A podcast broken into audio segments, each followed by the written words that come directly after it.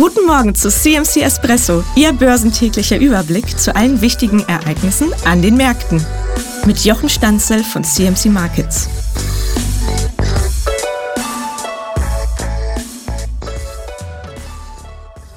Schönen guten Morgen. Die amerikanische Notenbank hebt den Leitzins das elfte Mal seit März 2022 an, ist jetzt auf dem höchsten Leitzins mit 5,5 Prozent seit, ja, seit 22 Jahren. Und das bremst das Wirtschaftswachstum aus. Es könnte sogar eine Rezession äh, kommen in den USA. Warum? Und warum das für die Aktienmärkte dennoch gar nicht unmittelbar bedrohlich ist, das soll es im heutigen, äh, ja, in der heutigen Sendung will ich das besprechen, gleich nach dem Trailer.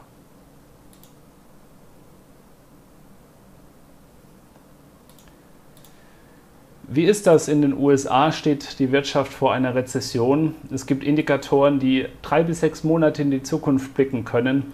Und das sind die sogenannten Leading Economic ähm, Indicators oder die Frühindikatoren.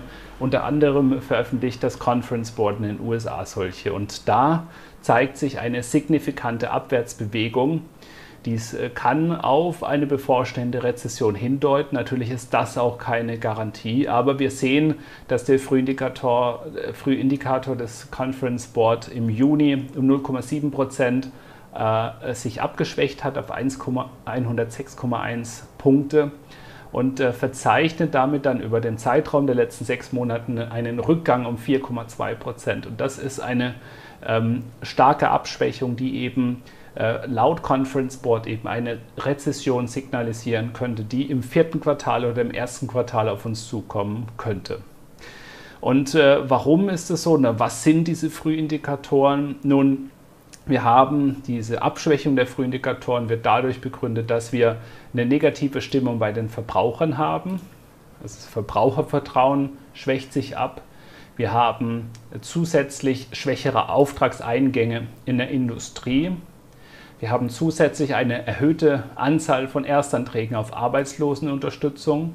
Das sind im Übrigen jetzt Wirtschaftsdaten, die man beachten sollte. Donnerstags immer um 14.30 Uhr werden zum Beispiel die Erstanträge veröffentlicht. Und wir haben auch einen Rückgang im Wohnungsbau.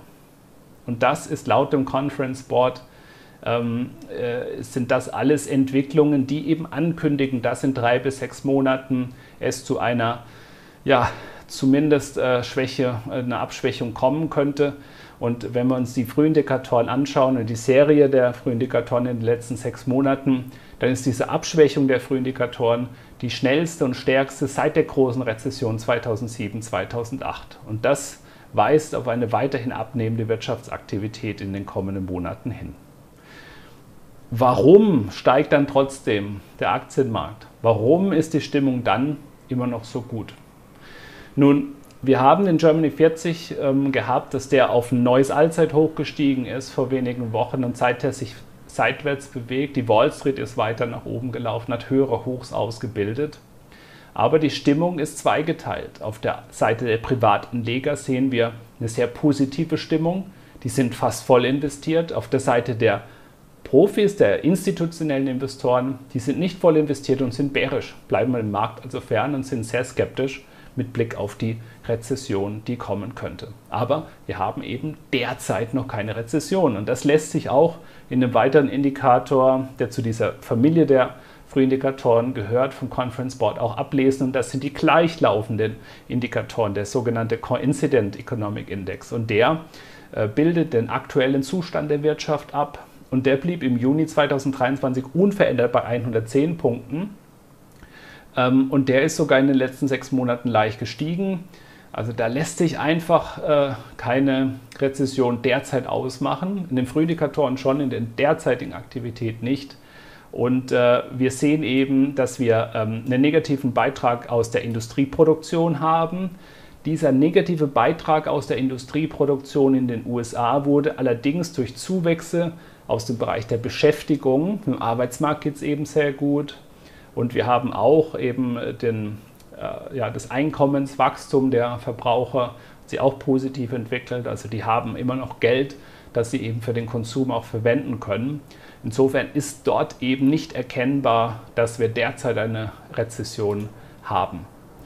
Also kommen wir nochmal zu der Frage, kommt eine Rezession in der US-Wirtschaft? Wir haben ja bereits seit nun mehr als einem Jahr eine invertierte Zinskurve. Also die Anleihemärkte gehen schon länger davon aus, dass es zu einer Rezession kommen wird. Das Problem bei dem Signal der invertierten Zinskurve ist das Timing. Wann wird denn dann eine Rezession kommen, nachdem sich die Zinskurve umkehrt? Das war in der Vergangenheit zeitlich sehr, sehr weit auseinander. Manchmal waren es sechs bis neun Monate, manchmal waren es Jahre später, nachdem die sich erstmals invertierte. Aber das Tückische an dieser Invertierung der Zinskurve seit dem Zweiten Weltkrieg, immer, immer wenn die sich invertiert hat, dann kam es zu einer Rezession. Das ist ausnahmslos der Fall gewesen. Also die Anleihetrader, die sind sehr viel skeptischer als der Aktienmarkt. Der schielt immer noch auf diese aktuelle Situation, die eben immer noch positiv ist. Also Rezession ja, aber wann weiß man nicht. Die derzeitige Situation ist positiv und ist geprägt von einer Disinflation, also abnehmender Inflation bei gleichzeitig gutem Wachstum. Und das ist genau das, was Aktienmärkte hören wollen. Es gibt also weniger Probleme. Und da kommen wir eben auch nochmal zur US-Notenbank, die gestern sagte, wir werden nicht mehr seriell anheben, wir werden nicht mehr ähm, jetzt schon ankündigen, noch mehr auf die geldpolitische Bremse zu treten, sondern wollen jetzt erstmal die Bremse schon noch durchgedrückt halten auf dem Niveau, wo wir jetzt angelangt sind, eben bei 5,5 Prozent. Aber wir wollen die Daten abwarten. Wir wollen jetzt erstmal die äh, Wirkung unserer verabreichten Medizin in der Geldpolitik abwarten und werden eben datengetrieben vorangehen. Und sollte sich die Tendenz ähm, beim Arbeitsmarkt, leichte weitere Abschwächung, äh, verstetigen und sollte sich auch die Disinflation, also die Abnahme der Inflation in den kommenden Wochen verstetigen, dann dürfte sich das im Markt eben als genau das herauskristallisieren, was erwartet wird, nämlich dass die Fed eine Pause einlegt und vielleicht im nächsten Jahr schon über die ersten Zinssenkungen nachdenkt, wenn die Inflation wirklich mehrere Monate kein Problem mehr darstellt. Also stehen wir jetzt nochmal vor einer sehr starken Aktienmarktphase in den kommenden Wochen, obwohl es vielleicht nicht zur Saisonalität passt. Das würde mich interessieren, wie Sie darüber denken. Lassen Sie mich das wissen. Ich wünsche Ihnen einen schönen Handelstag, einen interessanten Tag mit der EZB. Auf unserem YouTube-Kanal werden wir einen Livestream zur EZB durchführen, zu der EZB-Sitzung und zu der Leitzinsentscheidung äh, aus äh, dem EZB-Turm in Frankfurt. Da sind wir zwar nicht, aber da wird dir über die Zinsen bestimmt. Wir sind ein bisschen weiter in der Innenstadt von Frankfurt, werden dort aus dann einen Livestream starten. Äh, Würde mich freuen, wenn Sie da teilnehmen. Ansonsten danke fürs Einschalten.